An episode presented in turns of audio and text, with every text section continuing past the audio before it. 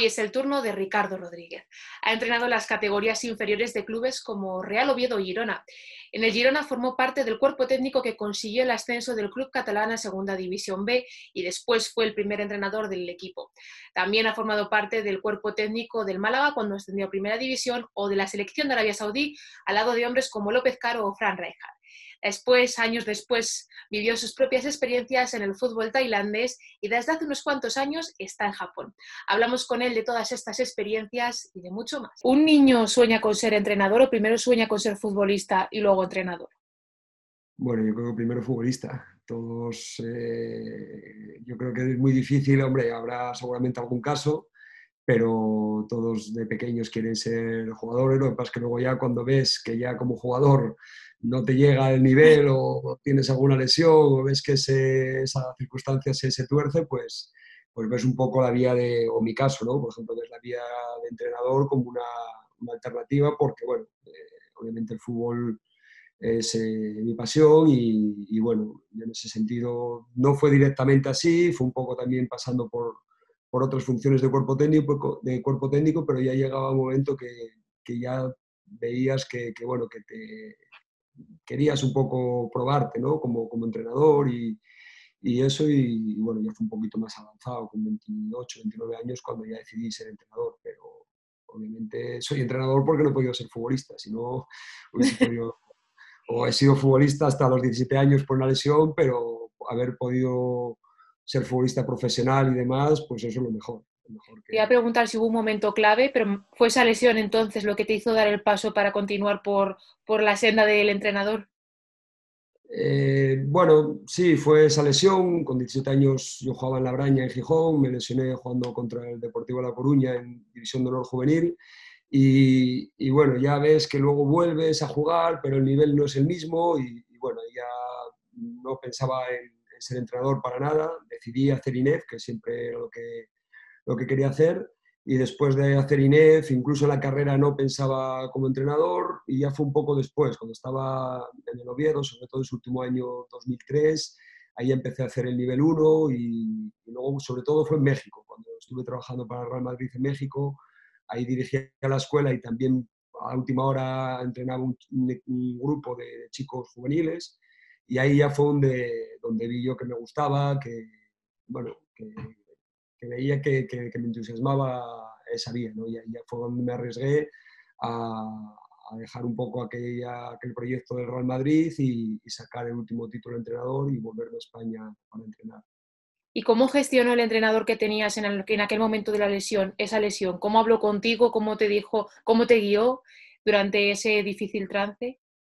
Bueno, fue con mucho cariño, ¿no? Era Javier Sanz, eh, un hombre que, bueno, mmm, yo lo estoy muy agradecido porque él, bueno, pues eh, una situación complicada, ¿no? Eran 17 años, quedaban ya tres meses para, para empezar, digamos, un poco la etapa semiprofesional, porque era un equipo juvenil, no teníamos una tercera división, no había nada por allí. Más adelante, entonces ya tenías que, que buscar, buscarte la vida. Y bueno, pues ahí obviamente fue un momento complicado en el que todas las cosas se te caen y él, bueno, pues eh, recuerdo que, que fuimos a, a, jugar el Lezama, el equipo fue a jugar el Lezama porque estábamos jugando para el ascenso a Sub-19, me llamó si quería ir con el equipo y demás, pero bueno, yo estaba de muleta, estaba con, eh, con escayola toda la parte y demás, y bueno, decidí no ir porque era un poco complicado, ¿no? Pero sí que recuerdo mucho cariño de él, de todos los compañeros que, que estaba ahí, porque bueno, era un momento, tienes 17, 18 años, ya te toca ese momento de, de poder saltar a tercera, segunda B, uh -huh. ir un poco creciendo como jugador y, un poco pues todo mi, mi esquema de 10 años se me había caído. ¿Y te ha tocado a ti vivir algo similar como entrenador años después? Bueno, me tocó esa situación y me tocó una situación también muy complicada, ¿no? que fue la, la muerte de Neil Marín, un chico que entrenaba con nosotros en el Girona, eh, cuando, cuando yo estaba allí de entrenador y bueno, recuerdo que, si te recordarás, fue un chico que estábamos esperándole para entrenar y sufrió un accidente de tráfico y bueno, posiblemente ese haya sido el peor momento como entrenador que he pasado, ¿no? En el sentido de uf, tener que, pues no sé, recomponer todo eso. Al día siguiente jugábamos partido en Alcorcón, eh, una situación muy dura, quieres hacerte fuerte, pero al final es muy complicado. Y de hecho, yo llamé a un, a un amigo psicólogo, José Carrascosa, que me orientase, que me diese alguna pauta para cómo actuar con el equipo, cómo actuar conmigo mismo, porque era un momento complicado y duro. ¿Y qué palabras le transmitiste a tus jugadores en aquel momento? Si es que había palabras, claro, porque es que un momento así... Era muy complicado, ¿no? Un poco, pues, la ilusión que tenía, ¿no? él por ser jugador, por... No sé cómo decirte, un poco en aquel momento él nos transmitía su ilusión, ¿no? De, ser jugador, de querer ser profesional. Y bueno, pues un poco lo que nos está pasando ahora, de, disfrutar de, las cosas que, tenemos. De, yo les transmitía a los chicos, ¿no? El ser entrenador, de estar aquí, de poder jugar un partido, de, ese recorrido de, poder estar viviendo de lo que ellos seguramente hubiesen querido toda su vida, que era ser futbolistas profesionales, entonces disfrutar de esa situación, ¿no? Nada más fue lo que, lo que se me ocurrió, ¿no? Una lección de vida para, lo que, para los que podrían seguir disfrutando de ello, ¿no? Sí, exactamente. A veces, y ahora más en estos momentos, tenemos que valorar esas cosas, ¿no? El poder ir a tomar un café, el poder abrazar a un ser querido, el poder tener libertad para salir a, correr, andar en bici, poder estar trabajando, poder dedicarnos a lo que nos apasiona. Entonces, al final, yo creo que ahora, pues esta situación que estamos viviendo todos y más en aquel momento, pues pues valorar esas cosas que tenemos en el día a día, que a veces cuando todo va normal, pues digamos, a veces no lo valoramos. ¿Esa situación te hace mejor entrenador? No en el plano futbolístico, pero quizás la gestión de grupo te hizo mejor entrenador. Bueno, fue una situación muy dura, ¿no? Una situación muy dura. Yo creo que esa situación luego eh, te hace mejor porque, bueno, yo creo que nunca estás preparado para, para esa situación. Yo también, pues bueno, compañeros ¿no? que pasaron por ese trance cuando Puerta o eh, Juan de Ramos en aquel momento, o, esas situaciones, yo creo que nunca estás preparado para una situación así tan, tan fuerte, tan, tan compleja. ¿no? Entonces, bueno, pues todos éramos maduros, todos sabíamos un poco lo, que había, no era una cuestión de, de, yo dar la palabra adecuada o la situación adecuada, sino que, bueno, fue eh, una situación que, que te hace pues humanamente lo que te digo, valorar lo que tienes y, como, como, gestor de grupo, pues, pues también ser capaces de reconducir la energía para, para lo mejor del, del, grupo en aquel momento. Bueno, vamos a hablar de algo un poquito más bonito. Sí, he empezado un poco. ¿Cómo fue para ti entrenar en las categorías inferiores del Real Oviedo? ¿Qué supuso esta etapa para ti? Bueno, fue un aprendizaje, un aprendizaje, pero yo en aquel momento, pues bueno, trabajaba como miembro del cuerpo técnico y era trabajar con, muchos entrenadores a la vez. Eh, lo que te digo, mm, en aquel momento con 24, 25, 26 años no pensaba mucho como entrenador, pero luego vas, vas trabajando ahí con, con muchos entrenadores, porque en aquel momento pues, había momentos que yo estaba con, con el filial, también con el Astur en tercera, con los juveniles, anteriormente también pues con todos los equipos de, abajo, luego ya fue el, momento de, primer equipo, que es donde realmente ahí aprendes mucho, ¿no? porque es eh, primer equipo y filial, pues ya es totalmente fútbol profesional. Y, bueno, pues eh, yo creo que esos cinco años que estuve ahí, pues eh, entre lo que yo había un poco visto y la experiencia como jugador y demás, pues pues dices, bueno, pues yo qué sé, esta parte de, de, estar de preparador físico ya se me hacía un poco, digamos, aburrido y, quería un poco el pastel completo, ¿no? No simplemente eh, una parcelita que, que, luego tampoco es que sea tan determinante en el resultado final. Y fue un poco lo que, lo que me llevó a, decir, bueno, pues voy a intentarlo, voy a probarme a mí mismo, ir haciendo los cursos y hasta donde llegue, ¿no? Y bueno, luego tuve la inmensa suerte de que me llamó el Madrid y, y ya un poco cambié esa situación de, estar en Oviedo a estar luego en, México, en aquella escuela de Real Madrid, que ya era, pues, no era solamente lo que hacía anteriormente en el Oviedo, sino que ya era más temas de conceptos, temas más tácticos todo, todo el tiempo, mucha gestión de grupo también, porque era manejar a 18 entrenadores, todos mayores que yo, eh, en, un país diferente, con una cultura diferente, y ahí, ahí por ejemplo, fue una etapa que, que me ayudó mucho a la, gestión de grupo, aquella, experiencia, ¿no? Pero sobre todo la etapa lo Oviedo, aprendizaje y, aprender de todos los compañeros entrenadores con los que trabajé en aquel momento. La base es lo que más versatilidad da a un entrenador, porque al final lo que tú me comentabas de ese pluriempleo casi, supongo que después cuando eh, desarrollas tu carrera como entrenador profesional ayuda. eh, te ayuda a probar muchas cosas, ¿no? Yo luego, pues eso, cuando, cuando estás ahí en Madrid, luego vienes a, a, España, la primera experiencia fue en el Girona juvenil, entonces esas experiencias de, de, estar en juvenil división de honor, tercera, yo por ejemplo segunda B nunca he entrenado, pero bueno, me parece que también es una etapa muy importante para un entrenador, poder estar eh, en esa categoría tan complicada, tan compleja, y, y, como entrenador te ayuda mucho a formarte. Entonces yo creo que eh, yo creo que es un paso imprescindible para cualquier entrenador, porque a veces desde el paso de, de jugar a, a, entrenar directamente, pues incluso lo estamos viendo, ¿no?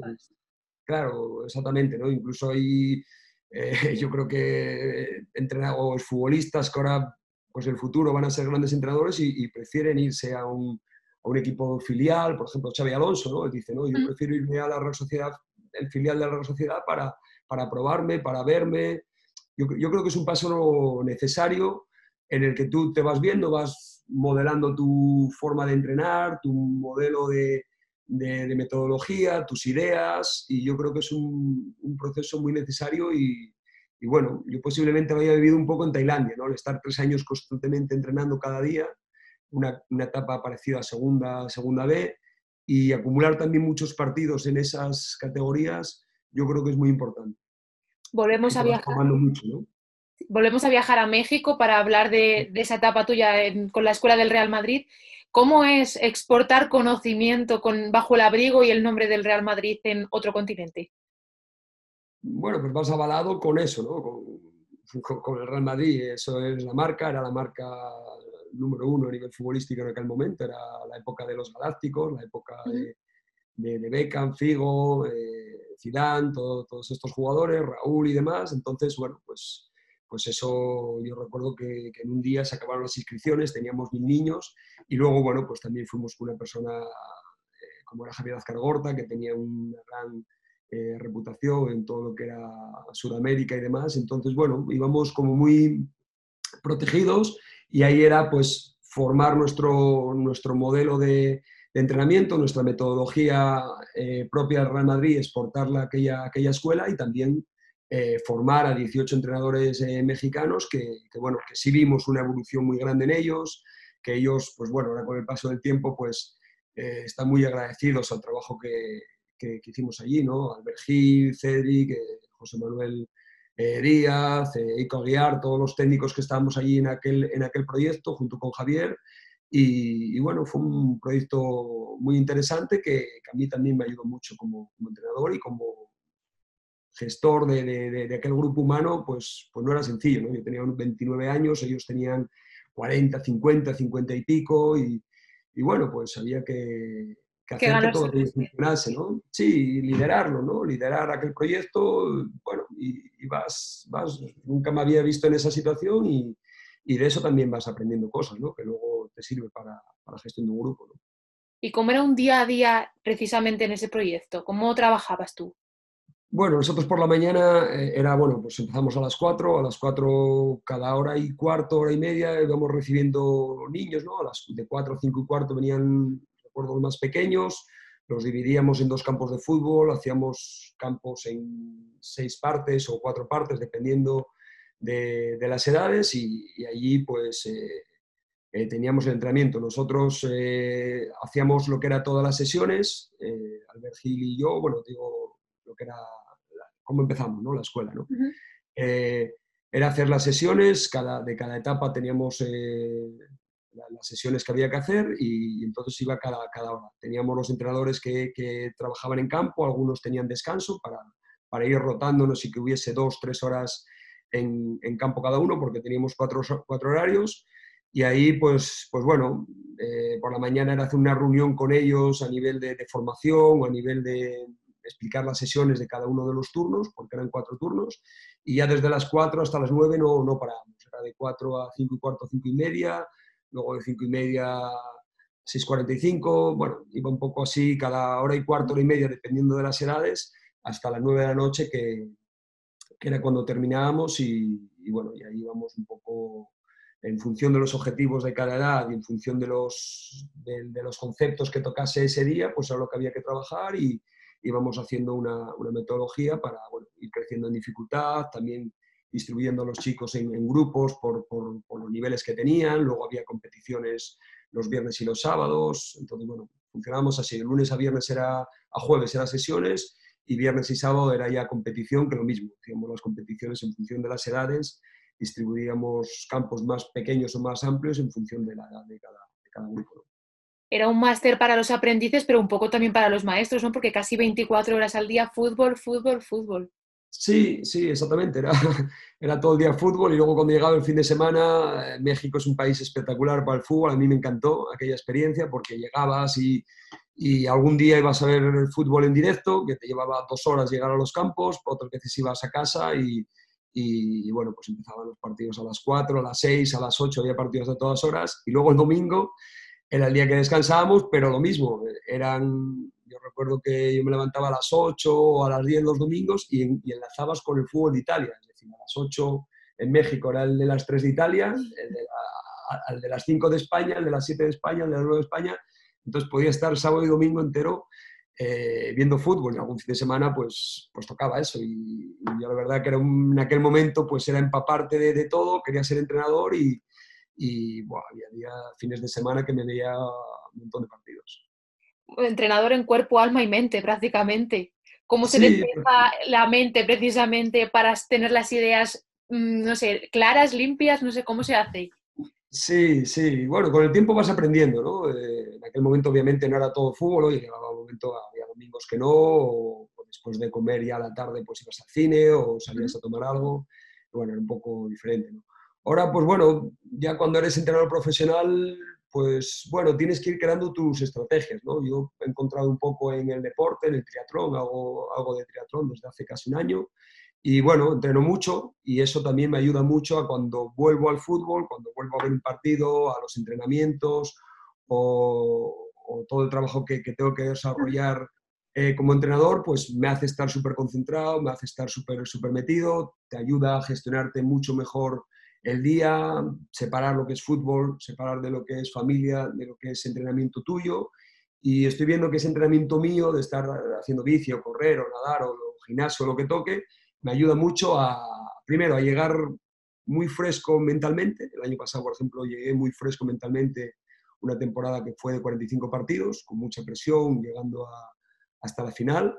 Y en cambio, cuando estaba en Tailandia o, o el primer año aquí en, en, Japón vi que me costaba más, hacía menos deporte, bueno, estaba más, más metido en el fútbol y eso me, me generaba más fatiga mental y, recuerdo que los dos últimos meses de competición me costaba mucho, me costaba mucho llegar con, con entereza, con energía y, y, bueno, encontré en esta parte del deporte una vía de, de canalizar y, y, bueno, lo que dicen algunos psicólogos, ¿no? que es importante tener como tres vías de, de satisfacción para poder rendir al máximo nivel y bueno, desde que lo estoy aplicando yo creo que me va bastante mejor. Se habla mucho de cuidar la emoción o de mm, canalizar la emoción en los futbolistas, pero ¿cuánto hay de importante en hacerlo también en el entrenador? Porque al final es el líder al que ellos siguen, ¿no? Muchísimo, muchísimo, muchísimo, cada día más. Yo, bueno, de esas partes de psicología, de coaching, de todo eso también eh, me he formado, leo mucho. Y... Psicología y alto rendimiento, ¿no? Sí, sí, descubrí el coaching en México y luego cuando estaba en Tailandia, que tenía un poco más de tiempo, pues, pues hice un, máster en psicología porque, bueno, veo que es una parte importante. Cuando llegas a, a una final, cuando llegas a un mundial, un campeonato, un, un playo de ascenso, las últimas horas o eso que puede determinar el, el, conseguir el objetivo o no conseguirlo, pasa por lo emocional, pasa por, por intentar transmitir esa tranquilidad, por, por intentar canalizar esa energía positiva a tus jugadores, a tu jugador, a, ti mismo, a tu cuerpo técnico, a, todo el mundo. ¿no? Entonces, esa parte emocional yo le doy mucha importancia y, bueno, pues busco estrategias para poder yo estar emocionalmente lo mejor posible eh, en el día a día, en el partido y, como te estoy diciendo, durante la temporada.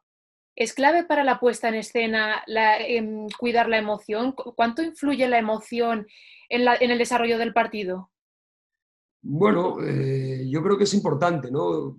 Con el tiempo vas aprendiendo que cuanto más calmado estés, posiblemente tomes mejores decisiones. Es importante transmitir esa energía. Eh, yo intento pues que los jugadores mostrarme enérgico con ellos, pero también a la vez la clave es esta, ¿no? Yo creo que energía y, calma eh, para, para, en esos momentos de que llega minuto 60, que es cuando se decide el partido, o los finales de temporada, que es cuando se decide la temporada, poder estar en calma, poder tomar las mejores decisiones, poder mm, tener esa intuición, que yo creo que es un tema, un tema clave, ¿no? Esa intuición, ese sexto sentido para intentar eh, ayudar al equipo con la decisión que, tengas que, tomar.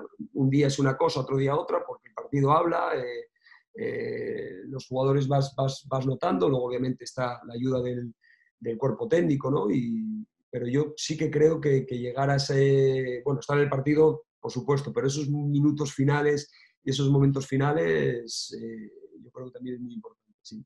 ¿Y cómo se educa la emoción en el futbolista? ¿Se entrena?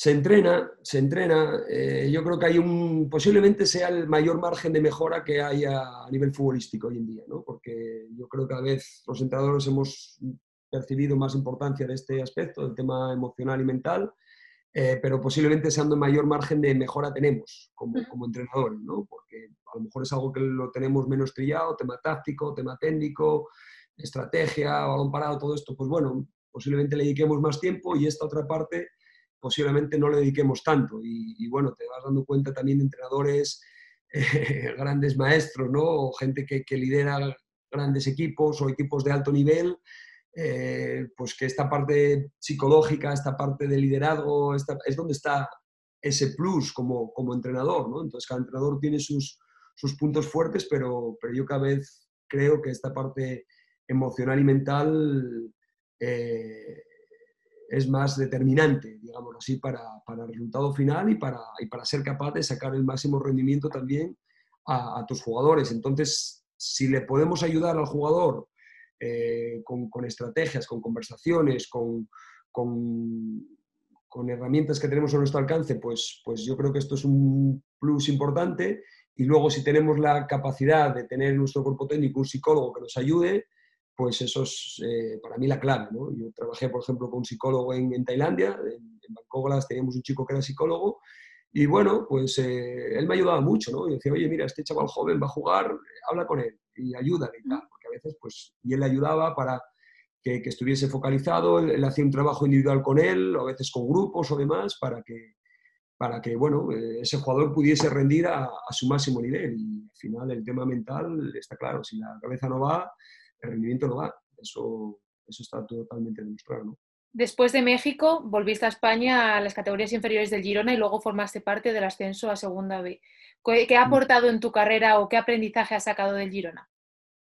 Bueno, Girona en aquel momento pues era un equipo que estamos en tercera, ¿no? Llegas allí juvenil con una ilusión enorme, entonces te, ayuda a formarte como entrenador, a adquirir o a poner en práctica todas esas cosas que tienes en la cabeza, eh, lo que tienes en aquel momento. A lo mejor era más mm, mucha ambición, mucho hambre por, por, ser entrenador y yo creo que, que, fue un poco eso lo más, lo más importante de, de aquella etapa. ¿no? Luego también eh, pudimos extrapolar a nivel táctico, pues jugar, por ejemplo, cuando, cuando fuimos al primer equipo, jugar con, con, tres centrales, que era algo que aquí no se veía tanto en aquel momento, que, algo que era algo que había traído de México, de, muchos equipos jugaban así en aquella época y, bueno, era algo que, que, era difícil para los equipos pararlo, nos ha ayudado mucho, ganamos muchos partidos y, y en aquel momento era crecer como entrenador, era pues plasmar todas tus ideas, era poner sobre el papel todas las, las cosas que tenías y, y, bueno, nos encontramos con un equipo juvenil con, con, con, una ilusión enorme y luego en el primer equipo, pues un gran equipo en tercera con, con, con, el equipo que estaba en aquel momento un poco, bueno, pues no en su mejor momento, pero bueno, fuimos capaces de, de conseguir que, diesen su mejor nivel algunos jugadores, que el equipo hiciese un poco clic y, y conseguimos subir a, segunda B, que bueno, en enero cuando cogemos el equipo no era un tema tan, tan sencillo, parecía. ¿Cuánto margen de, perdón, de mejora de para experimentar tiene el entrenador realmente? Porque me hablabas de introducir, por ejemplo, el esquema con tres centrales, pero ¿cuánto puede realmente experimentar hoy en día un entrenador? Bueno, mm, yo creo que, hay que tener valentía. Posiblemente a lo mejor en la segunda etapa me faltó esa valentía para cosas que veía y, no las haces, entonces yo ahora mismo ya no me, ya no me paro. Si hay algo que lo veo claro, eh, me lanzo e intento preparar al equipo los dos, tres, cuatro días de entrenamiento con, con, lo que yo crea, cuando tienes que cambiar alguna cosa sobre la marcha. ¿no? Eh, luego cuando tienes pretemporada, tienes un proceso largo, pues es más sencillo. Pero hoy en día, pues para experimentar un entrenador cada vez tiene menos tiempo. Hay que tener mucha clarividencia, hay que tener mucha claridad, hay que tener mucha calma porque, bueno, pues a lo mejor aquí en mi caso ahora mismo es más sencillo porque, bueno, a lo mejor aquí en Japón no hay tantas presiones por parte de prensa, de directiva, etcétera, pero a la presión que está sometido un entrenador de alto nivel, pues es sencillo poder, tener, poder tomar decisiones a veces valientes, a veces un poco disruptivas, un poco diferentes, porque, bueno, pues hay que convencer a los jugadores, eh, la prensa, hay muchas presiones externas y hay que tener mucha personalidad para, para demostrar tu idea y que, que esa idea es la que tenerla, tenerla muy, muy clara tú y luego saber transmitir a los, a los jugadores para que, para que se plasme en el campo. ¿no? Entonces, como te digo, muchas veces todo parte de la personalidad del entrenador, la psicología del entrenador y la valentía que tengas. Yo también creo que depende del momento de valentía en la que estés más valiente o menos valiente, eh, esa parte va a ser, va a ser clave en un entrenador. Y yo creo que a veces yo a veces me ha ido mejor cuanto más valiente he sido y a veces me ha ido peor cuando no te has atrevido tanto. ¿no? Y ahora mismo pues intento lo que veo, hacerlo y, con todas las consecuencias. ¿Cuánto influye ese entorno de directiva, resultados, contexto del propio club, prensa, en la toma de decisiones diaria del entrenador? ¿Influye realmente bastante en un porcentaje bastante alto? yo creo que cuanto más arriba estás, más complicado es, más, más eh, incidencia hay de todos estos factores externos. Yo, en aquel, por ejemplo, en Arabia, que es otra etapa, eh, tuve la oportunidad de, trabajar muy de cerca con Rijkaard y López Caro. Es decir, eran en un momento que eran entrenador del Barça y del Madrid, ¿no? Entonces, bueno, yo esta pregunta se la hacía sobre todo a López Caro, ¿no? que era con el que más tiempo pasaba y demás, y, él te explica, ¿no? de ese tiempo que estuvo en el, en el primer equipo de Real Madrid, la cantidad de, de, cosas que hay. Y lo más complejo en esos equipos de alto nivel es eh, ese manejo de ese entorno, el entorno que hablaba Cruz. ¿no?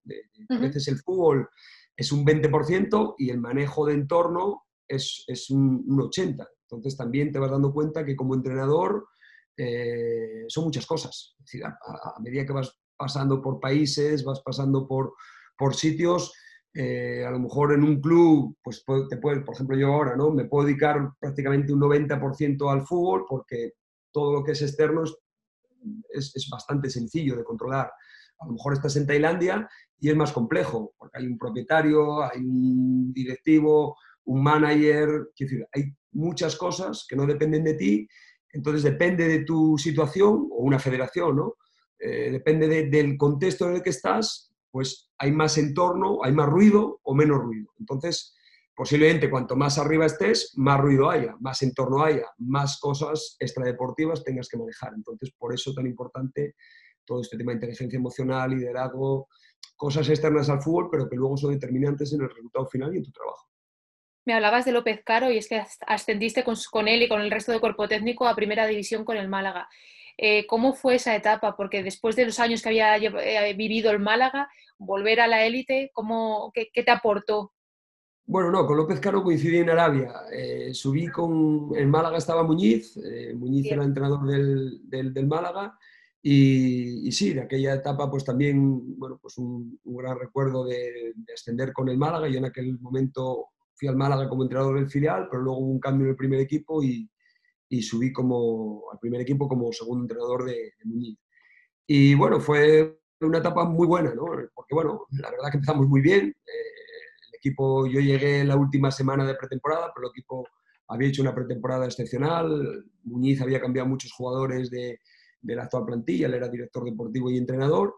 Y bueno, empezamos muy fuerte aquel año y los siete primeros partidos los ganamos. Eso nos dio un colchón y una confianza a aquel grupo para para, bueno, para poder estar en los puestos altos todo, todo el año. Al final tuvimos ahí un poco, en algún momento un poco de, complicación, nos pasó el Numancia, pero bueno, al final pudimos eh, quedar segundos y ascender y bueno, también otra etapa de crecimiento como entrenador, intentando ayudar a un entrenador y también un poco pues eh, absorbiendo cosas, ¿no? De jugadores, de, de Muñiz, de un poco ese contexto de Málaga, de, de, lo que es ver un poco todo eso directamente. ¿no? También ya más relación con Fernando Sanz, que era presidente, Luis Yáñez, que era también directivo, y, y, bueno, ves un poco esa figura de entrenador, pero desde otro prisma que también yo creo que, que es importante a veces pasar por esta etapa de segundo entrenador para, para luego en el futuro poder ser primero. Yo creo que también fue una etapa que, que me ayudó bastante. Entrenaste, como me decías, con López Caro y con Rijkaard en Arabia Saudí, en la selección. ¿Tan diferente es eh, estar en una selección a, un club? Sí, sí es diferente, sí, sí es diferente. En, el club, pues bueno, eh, posiblemente en, el club tienes más el día a día, vives con la presión del resultado, con, con todas estas cosas eh, que es emocional, ¿no? Ganas, pierdes, es un poco montaña rusa, una selección pues bueno, es otro tipo de trabajo. Para mí es un poco otra profesión, es más seleccionar, como su propia palabra dice, analizar muy bien la liga, analizar muy bien los estados de forma del jugador, analizar muy bien eh, la idea futbolística que tú quieres, eh, qué jugadores pueden servir para esa idea futbolística y luego, bueno, pues los pequeños eh, training camps o esos tiempos que tienes de entrenamiento, ir muy al grano para, para poder plasmar tu idea, ir con entrenamientos muy digamos, específicos para, para, que la idea la entienda lo más posible y, bueno, y el poco tiempo que tienes para competir o demás, pues que el, que el, equipo pueda sacar el máximo rendimiento. Y López Caro, que él venía de la selección española y demás, siempre me hablaba mucho de eso, ¿no? que la parte emocional, volvemos otra vez a la psicología, la parte emocional en esos torneos cortos, en ese, pues yo qué sé, un mundial, ¿no? Yo, por ejemplo, estuve en el Mundial Sub-20 de Colombia o, o cuando tienes una Copa de Asia o que, que tienes tres partidos, claro, es tan poco tiempo que, que, ahí la parte emocional, la parte de selección y la parte de, de modelo de juego tiene una importancia eh, clave, esos tres, tres, aspectos. Pero el tema emocional y el tema de selección es ahí donde te la juegas prácticamente a un, a un 80% de lo que es tu trabajo como seleccionador. ¿Te influyó el contexto de Arabia Saudí a la hora de entrenar o uno suelta esa parte de, del trabajo y se centra en el plano futbolístico?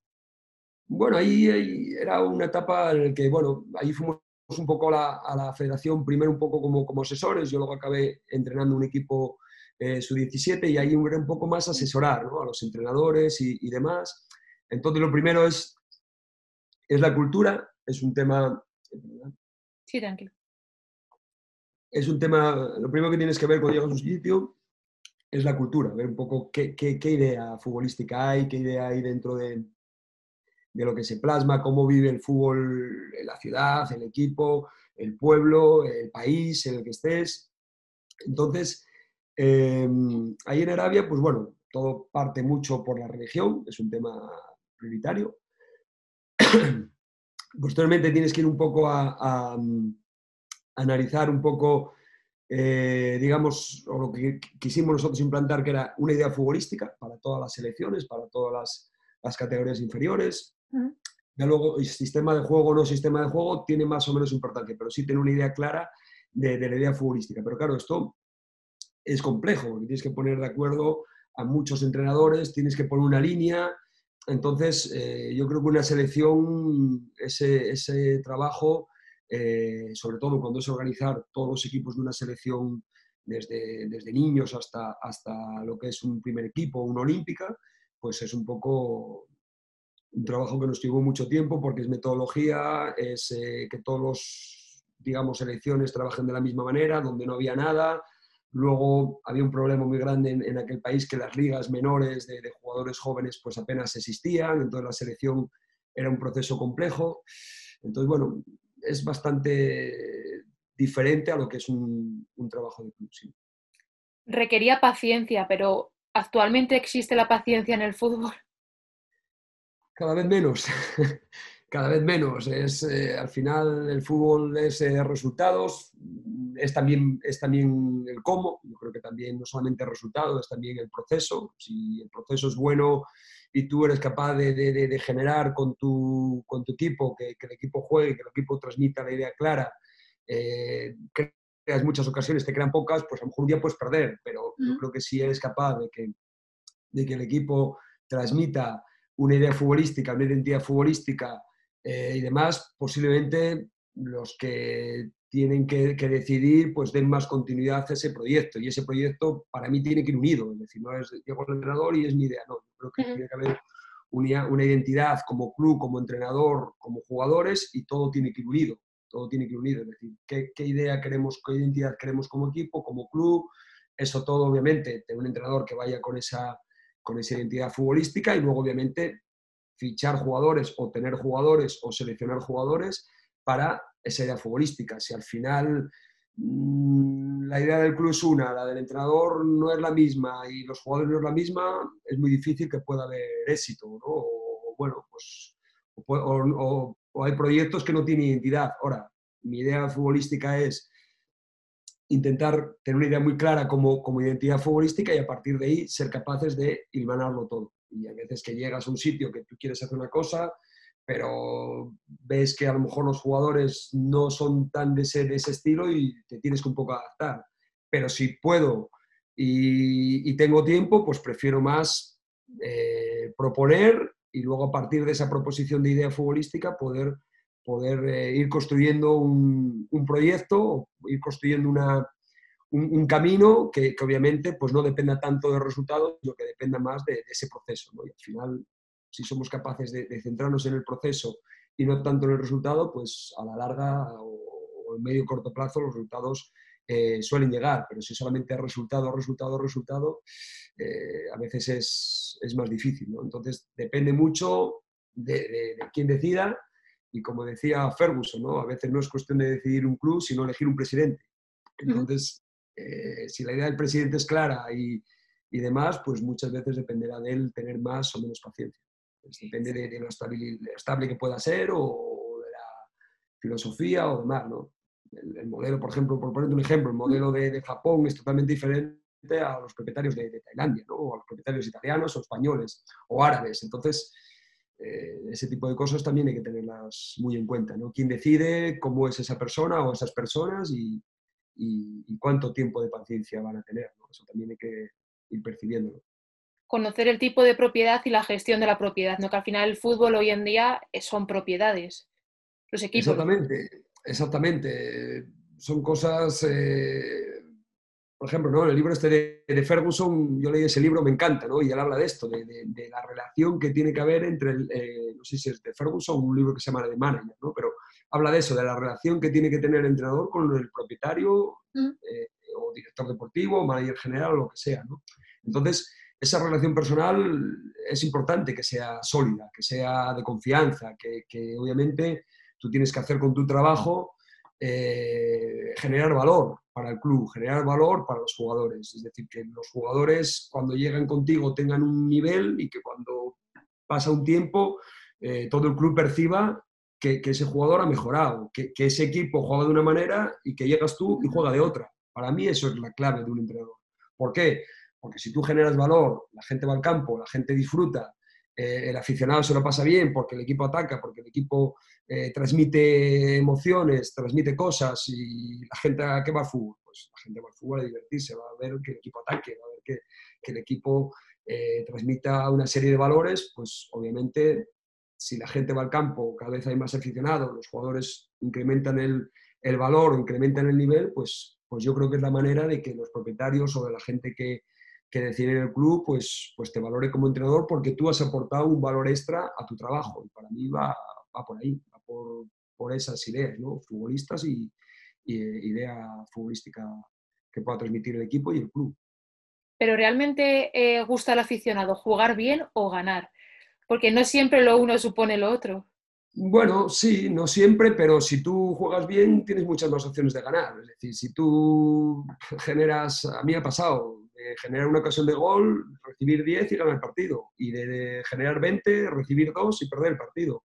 Pero voy a estar más cerca de ganar los partidos cuando genero 20 y concedo 2 que al revés. Entonces, mi idea es intentar eh, atacar lo más posible, generar el mayor número de ocasiones posibles, defender lo más arriba posible, intentar defender lo menos, el menos tiempo que pueda. Para eso, obviamente, hay que, hay que intentar presionar arriba, hay que intentar eh, esa, hacer esa presión tras pérdida. ¿Para qué? Para que el equipo tenga esa capacidad de propuesta, tenga esa capacidad eh, de, juego propositivo y, sí, habrá, algún día y hay días obviamente que pierdes con una contra, que pierdes con un balón, con un balón parado o con una acción defensiva que no, que no defendiste bien, pero si tú generaste mucho, lo normal es que ganes. Y yo planteo siempre el partido a, generar esto.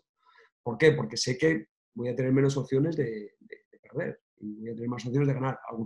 Algún, día me pasa lo contrario y me ha pasado, pero no, es, que, es que ganes más veces así.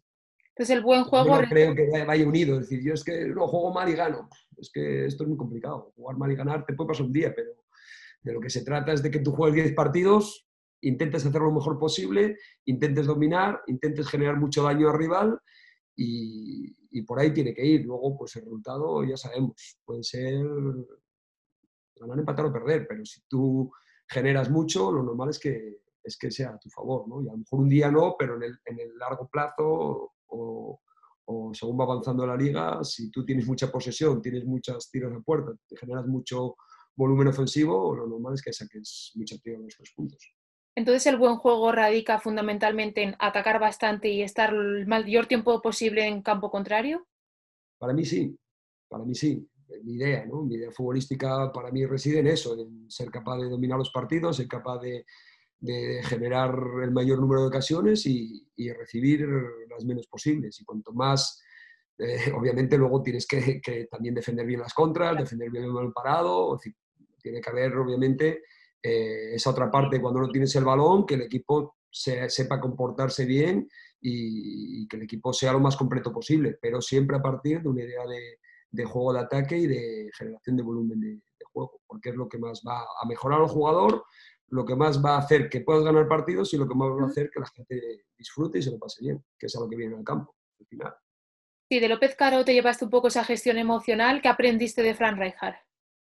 Fran Rijkaard era la calma personificada. Es decir, es como yo, yo, yo, me imaginaba en aquel Barça a él, ¿no? Y decía, ostras, es que este hombre, es decir, para, si algún día yo llego a algún un gran equipo, la gestión es así, es así, es de, de mm, eh, decía una cosa, ¿no? Decía que los jugadores estén cómodos, ¿no? Que el jugador esté, esté feliz, ¿no? Y me acuerdo un día en París y tal, estamos haciendo los rondos, tal, me y yo era allí, nada, era el último, ¿no? Era, analista y tal, vente para acá, tal coño, mira los que felices están y tal. ¿no? Entonces, vas viendo un poco eh, esa parte de que, de que, el jugador disfrute, de que el jugador eh, eh, se sienta feliz con lo que hace, ¿no? Y, yo creo que, que, lo que hablamos antes, ¿no? Cuanto más arriba estés, cuanto más alto, mayor nivel puedas estar, posiblemente esa gestión de ese equipo vaya mucho por esta parte, ¿no? Decir, vale, parte táctica hay que dar una importancia, pero también que el jugador se sienta eh, contento, se sienta con libertad, se sienta a gusto, que vaya y que disfrute, que salga al campo feliz. Posiblemente en estos equipos de altísimo nivel la gestión vaya por ahí. Pues en un aprendizaje un poco eh, observacional fue lo que aprendí de, de de, cómo manejar a, grandes jugadores o, cómo gestionar ese entorno que te decía antes, con esa calma, con esa ese liderazgo, ese saber estar, esa experiencia como futbolista para manejar todo con una tranquilidad eh, pasmosa, ¿no? Fue lo que más me, me Pero ¿y dónde se pone la, barrera o el límite a esa libertad del jugador? Bueno, eh, ahí está el, tema, ¿no? Obviamente, claro, si, si, si, eres a nivel capaz, de que a nivel, mi idea, ¿no? De que a nivel emocional el jugador se sienta a gusto, se sienta feliz, se sienta se sienta eh, cómodo ¿no? en el día a día y en, los partidos, y en los partidos de alto nivel también, es decir, que donde se juegan las castañas, el jugador llega a esa final o llega a esa semifinal de Champions, de un Mundial, de lo que sea, y sea capaz de rendir ese, a ese nivel, como hacía Luis, Del Bosque, eh, Zidane, este, este tipo de gestores, y luego ahí es donde para mí marca un poco la diferencia eh, Guardiola, ¿no? que es esta parte de conceptos, es decir, de multitud de conceptos, de, mm, plan de partido tan sofisticado, de montón de líneas de opciones de salida, de reinicios, de último cuarto. Ahí es para mí donde, por ejemplo, mi opinión. Guardiola está un poco mm, a mayor nivel, ¿no? porque creo que es capaz de gestionar este aspecto emocional, pero a su vez hacer que ese equipo juegue de manera espectacular, sea capaz de, resolver todas las situaciones a nivel táctico que, le dan y es lo que ha hecho que pues el Barça y el City, eh, Bayern, etcétera, pues, pues haya llegado esos, esos niveles de rendimiento tan grandes, ¿no? con distintos sistemas, distintos eh, planteamientos, distintos planes, distintas formas de defender, de presionar, de, atacar, con distintos sistemas. Para mí es donde está la maestría. ¿no? y, unir estas dos cosas, para mí es la clave. Llevas ya dos, dos experiencias en el extranjero, Tailandia y Japón. ¿Cómo es trabajar con intérpretes, con intermediarios al fin y al cabo? Bueno, em, es, un tema que ahí está la clave también, ¿no? Seleccionar bien ese traductor, eh, explicarle tu idea, que él vaya primero, antes de, que se empiece a entrenar, explicarle todo lo que quieres, todos los conceptos, que lo tenga claro, explicarle vídeos. Eh, yo, por ejemplo, cuando llegué a Japón hicimos una semana de, formación a, a, los entrenadores de fútbol base, tres, cuatro días de, de formación a entrenadores de fútbol base y luego un par de días con todos los conceptos que, de los que íbamos a hablar con mi cuerpo técnico. Entonces, ese trabajo al traductor le ayudó para llegar el primer día y, ya un poco saber de, yo qué sé, pasillos de penetración, salida impar, salida, bueno, muchas cosas un poco de, de, las que hablamos en el día a día, eh, para que él ya supiese un poco lo que, lo que quería. Terminología. Terminología, o lo que es el hombre libre, eh, yo qué sé, todas las cosas que, que puedes hacer eh, de las que vas a hablar en el, en, el, en el, campo para que él ya las tenga en su cabeza y, y, las pueda transmitir eh, de una mejor manera. Y luego, bueno, pues yo obviamente no sé lo que dice porque no entiendo eh, japonés, pero, pero luego yo cada vez, ahora sí que ya estoy viendo que él cada vez hace más de intérprete, ¿no? Es decir, yo transmito la idea y él la traspasa con la idea adecuada, con la palabra adecuada, con la situación adecuada. Yo lo que veo es que los jugadores lo entienden eso me pasó en Arabia, me pasó en, en Tailandia y, y, aquí me pasa más porque aquí, pues bueno, en Tailandia entrenaba en inglés, en Arabia y aquí entreno en español, entonces obviamente en español llegas al 100% tú, ¿no? Con inglés, pues bueno, siempre hay ese 95, un poquito se pierde por tu parte y se pierde por el otro. Pero es la otra parte que, que es muy importante en el día a día. Y luego, obviamente, pues siempre tenemos el apoyo de vídeo, de pizarra, etcétera, etcétera y nosotros casi todos los entrenamientos los empezamos con vídeo para, bien sea feedback de partido, bien sea eh, la idea de entrenamiento o, conceptos de lo que queremos transmitir, casi siempre empezamos con vídeo para que luego la sesión sea más eh, sencilla en el campo, ¿no? porque ellos obviamente con imagen ya enseguida lo tienen en la cabeza y, lo hacen después. ¿El traductor tiene que saber y entender de fútbol o basta con esas sesiones preparatorias de las que me hablabas? No, tiene que saber de fútbol. tiene que saber de fútbol, si ha jugado fútbol, pues, pues, mejor. Entonces, bueno, pues al final un poco él es la palabra que el jugador escucha. El jugador a mí no me escucha. Obviamente utilizo el lenguaje no verbal, utilizo alguna palabra clave que, voy aprendiendo y demás, pero el que ese, ese, traductor tiene que saber. Cuanto más sepa de fútbol, eh, pues mucho mejor para el equipo. ¿Y cómo es el fútbol en Tailandia? ¿Qué, has aprendido de esos años allí en, el fútbol tailandés? Bueno, el fútbol tailandés eh, hay, hay, un 50-50, hay un 50 de manejo de entorno, lo que te decía, propietarios, etcétera, etcétera, y hay ese otro 50% de manejo de grupo y, parte táctica, ¿no? Es un poco, bueno, eh, ahí entrené a tres equipos eh, diferentes, con modelos de, de, fútbol totalmente diferentes, al que llegué, pues fue un equipo que, mi idea ha costado un poco, entonces nos adaptamos a un juego más de defender, contra, juego, digamos, un ataque más rápido. Y, luego en los otros dos equipos sí ya fue intentar plasmar un poco la idea que yo quería, ¿no? de, lo que hablábamos antes, ¿no? de jugar en campo rival, de poder atacar el mayor tiempo posible. En Bangkok Glass, pues bueno, fue más sencillo hacer, su Pamburi costó un poco más. Entonces esa, esa etapa de Tailandia para mí fue el adquirir horas de vuelo como entrenador. Es decir, había terminado la etapa de, la segunda etapa de Girona y iba a ir a Tailandia. Entonces, bueno, pues eh, son muchos partidos, son eh, durante tres años. Entonces, bueno, ahí de, forma ininterrumpida es acumular muchas horas de, partidos, eh, de lo que es manejar también nacionalidades diferentes. Había equipos que teníamos siete nacionalidades distintas de, jugadores, ¿no? brasileños, de Costa de Marfil, japoneses, coreanos, es decir, gestionar un poco todo ese tema el tema del inglés también fue un, plus importante. Y ahí a nivel futbolístico, pues bueno, era un país que, a nivel futbolístico, pues quizás el tema táctico no es tan, eh, no es tan riguroso, era un fútbol más de ida y vuelta, un poco más desorganizado. Era clave defender bien, pero a, su vez también que el balón llegase a los jugadores que pudiesen tener mayor capacidad de resolución en tu equipo para, porque casi siempre eran las acciones individuales las que, las que, las que determinaban el partido. Aquí en Japón es todo lo contrario, es más a nivel de grupo, por lo menos en nuestro equipo es más a nivel colectivo. Entonces allí dependías un poco de, ese tema de los extranjeros, de, esos jugadores a lo mejor tailandeses que pudiesen marcar eh, algo de la diferencia, en fichar bien, también es un tema clave el, tener esa capacidad para, para, fichar a ese jugador o esos jugadores eh, determinantes que te pudiesen desnivelar los partidos. Entonces, bueno, fue un poco, Tailandia era un poco por ahí, no era tan, porque el futbolista no es tan profesional como, por ejemplo, el, japonés, eh, están menos acostumbrados al tema de los vídeos, aquí, por ejemplo, les encanta, allí pues les chirría un poco, un poco más, tienes que ser un poco más, eh, digámoslo así, más de campo, cosas más sencillas, menos conceptos, bueno, era intentar hacerlo sobre todo sencillo y práctico. La clave era intentar hacerlo sencillo y práctico para, para ser capaz de ganar partidos y poder estar arriba en la clasificación, nada más. Y con las experiencias acumuladas, ¿qué papel juega el receptor desde tu visión de emisor de un mensaje? Eh, ¿Receptor en cuanto a futbolista, te refieres? Sí. O, sí. sí.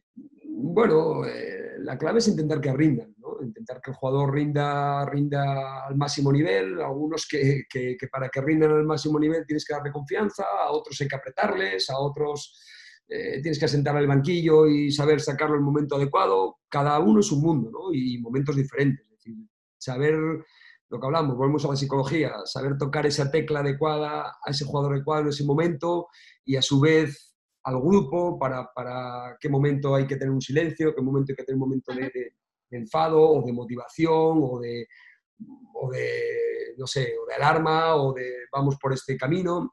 Entonces, eh, ahí es donde tienes que también un poco, en estas culturas, por lenguaje no verbal, observar un poco cómo está el ambiente, ¿no? Los jugadores clave, los jugadores extranjeros que te puedan ayudar, y también los nacionales, ¿no?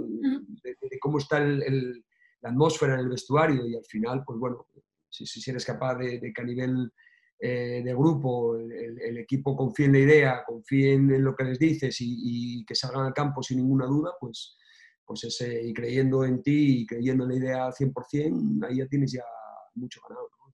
es un poco de lo que, lo que se intenta cuando estás en ese tipo de países. ¿Y cómo está siendo tu experiencia en el fútbol japonés? Bueno, pues muy contento. La verdad que llevo aquí, esta es la cuarta temporada, que bueno, solamente hemos jugado un partido. Y, y bueno, lo que te decía, ¿no? Cuando, cuando llegué aquí, pues fue intentar crear primero una identidad como, como equipo, como, como, club, en cuanto a idea futbolística diferente a lo que se venía haciendo. Y a partir de ahí, pues bueno, fue transmitirlo al club. Empezamos a firmar jugadores de ese perfil de, ataque. Yo creo que ahora hemos conseguido que Tokushima Vortis sea un equipo reconocido en, en Japón por, por, esta idea de, de fútbol eh, de ataque, de, de, juego de posición, de, presionar arriba, de un fútbol un fútbol agresivo y, con vocación de, buscar el gol eh, por encima de, todas las demás cosas y, bueno, y esto hace que, seamos ahora mismo un club atractivo para, el jugador, los jugadores ya quieren venir, somos una, una, ciudad pequeña, ¿no? sin mucho ocio, pero hemos conseguido que ya los jugadores quieren venir aquí por la idea eh, futbolística que, que, estamos transmitiendo. Entonces, bueno, el primer año estuvimos muy cerca de, jugar playoff, no jugamos por una desgracia, quedando cinco minutos para, para terminar, eh, estábamos en quinta posición y, bueno, concedimos un gol y hubo otro gol en otra, otra jornada y nos caímos, quedamos en el séptimo en, cinco minutos. Eh, el segundo año, pues bueno, nos costó un poco porque a mitad de año perdimos ahí cuatro jugadores, eh, en, cuatro titulares que se nos fueron equipos de J1. Durante todo este tiempo ya van 12, 13 futbolistas que se han ido J1 durante estos tres años y bueno, el año pasado ha sido el año que, que hemos estado más cerca de, ascender. Quedamos cuartos en, en, la, en, la, temporada, ganamos el playoff de segunda, pero bueno, hay una normativa que el último partido tienes que ir a ganar a, a casa del, del, tercero que por abajo de J1 y bueno, el año pasado pues el último partido de liga, en esta final como te digo, pues bueno, teníamos que ganar, empatamos y, y no fuimos capaces de, ascender. Este año, pues bueno, eh, hemos buscado eh, mejorar todavía el, equipo lo más posible y bueno, yo creo que veníamos una buena línea de pretemporada, el primer partido eh, lo ganamos 3-0 y, ya no pudimos jugar más. Entonces, bueno, pues lo que te digo, ¿no? Estamos creando este, este proceso durante el camino para llevar a Tokushima Vortis a, Primera División, pero con una idea, con una marca futbolística, digámoslo así, para que, bueno, la clave sea este proceso y, obviamente pues esperemos que también el, resultado final algún día nos ayude y podamos, podamos ascender a J1. Pero la verdad que muy contento de esta experiencia y, y ojalá podamos conseguir ese, ese reto que queremos de, llegar a J1 y luego obviamente mantenernos y, y poder aspirar a cotas mayores en, el futuro. Y esa marcha de jugadores de la que me hablabas a, la categoría, a la primera categoría, eh, ¿crees que es una muestra del crecimiento que has podido observar en estos cuatro años, ya no solo a nivel de tu propio club, sino a nivel del fútbol japonés?